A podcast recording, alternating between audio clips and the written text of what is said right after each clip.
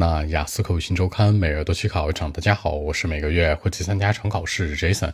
今天和大家分享讨论一下关于雅思写作你连考两场为什么分数会相差一分的那些事儿。主要看两个维度，第一是内因，第二是外因。内因当中最核心要看的是确定自己的写作水平，也就是说审题和思路构建。因为连续两场考试当中呢，只要周期不是隔得很久，基本上你的句子输出，包括你的文笔相关都不会有太大的变动。唯一核心的区别是你的审题和思路构建。那比如说限制条件不同啊，比如说主语和宾语内容被替换了呀。那我们来举个例子啊，比如说我们说一道题，说学校招生男女比例数量应该每个专业都相等，那么这样的事儿同不同意，对不对？就是学校招生，那每个专业男女比例数量都相等。这个题呢有两个版本，一个版本是说呢，University 是大学，accept equal numbers of male and female students in every subject，就是大学招生男女比例数量每个专业都相等。还有一个题是什么呢？Schools 把这个学校大学变成 school，我们知道呢，大学叫 University 也可以叫 college，那什么样的学校叫 school 呢？小学、初中、高中 （primary school）、junior、middle、senior、high，对不对？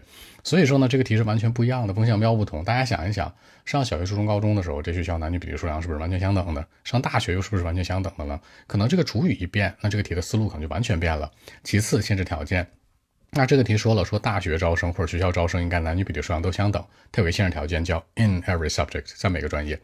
如果没有这个在每个专业的话，这事儿其实可行的，对不对？那你不分专业嘛，整体数量差不多就行呗。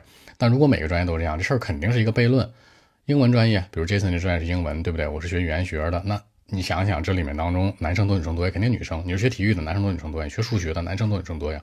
所以说它的限制条件或者主语宾语某个词不一样，那其实会影响这个题。同理可推啊，那你连续考两场，比如说某个词了，可能是题就完全换了你的思路。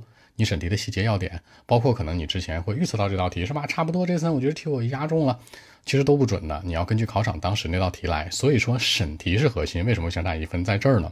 因为你文章的输出语法、句型、文法是很固定的，短期之内。第二，外因是否压分？这个外因的压分是什么呢？你所在城市的考场的考生数量，它是一个弹性的。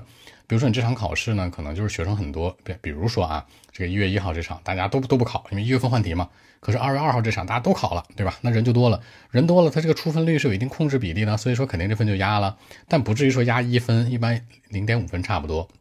比如说你之前是五点五，这次五分；之前六点五，这次六分，这是 OK 的，没有说你之前六点五一下子压到五点五。所以说呢，为什么连考两场写作你的分数会有相差的一个情况，甚至一分或以上，就是这原因。说白了，你的审题是不是 OK？是不是你有跑题的情况？第一场没跑题，第二场跑了，肯定掉分啊。第二就是说，你所考试的那天的考生数量是不多，大家传言都愿意报 A G 类的，或者都愿意报换题季之后的，是吧？呃，换题季当月就没有人愿意考，是不是有这样情况？所以这两个原因，一个是内因，一个外因，对比来看是比较 OK 的。好，那今天这期节目呢就录制到这里。如果大家更多的问题，还是可以 follow WeChat B 一七六九三九一零七。B 一七六九三九一零七，希望今天这样一期节目可以带给你们帮助，谢谢。